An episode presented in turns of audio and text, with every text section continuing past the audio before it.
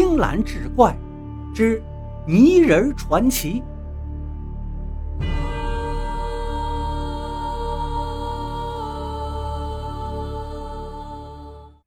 接着上回说，陈道士见张麻子吓坏了，不禁微微一笑，道：“雕虫小技，让张施主受惊了。”张麻子这才明白，刚才的宴会上，除了自己跟陈道士之外，其他的那些人都是彩色的泥人变成的。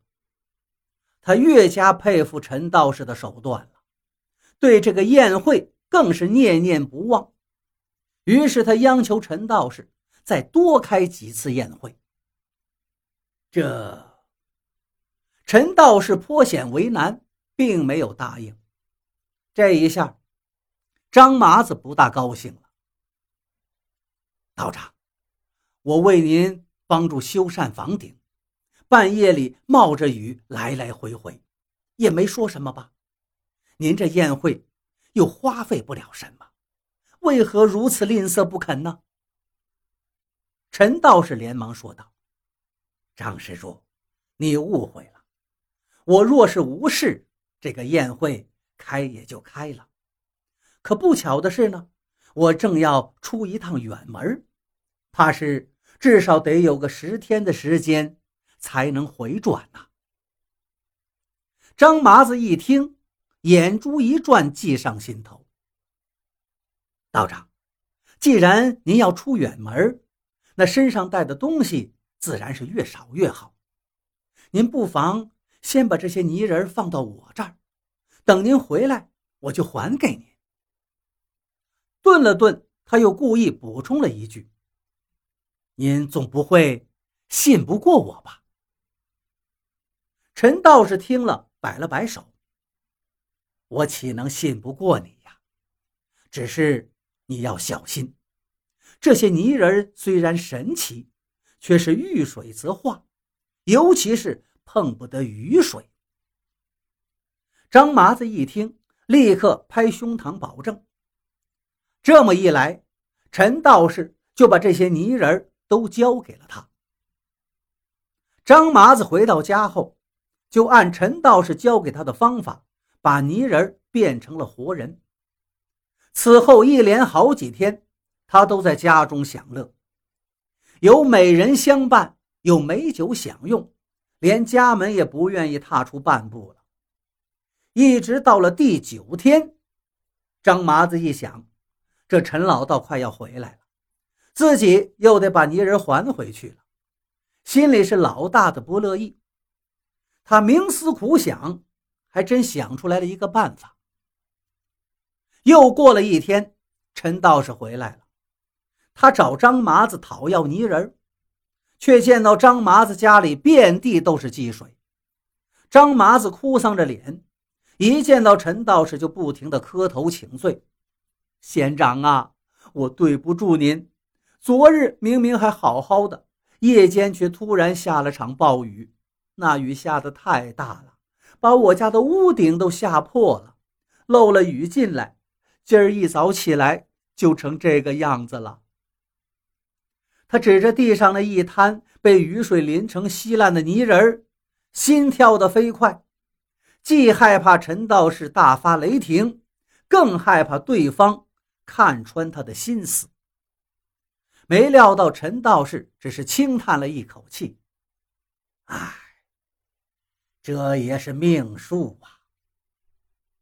话是这么说，陈道士脸上却挂着奇怪的笑容，看得张麻子后脊背直发凉。不管怎样，最终还是打发走了陈道士。张麻子终于松了一口气。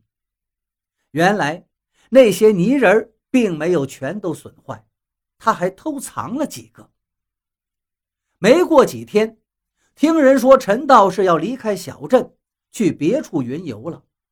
张麻子大喜过望，迫不及待地取出偷藏的几个泥人在美人的侍奉之下，他又过上了神仙一样的日子。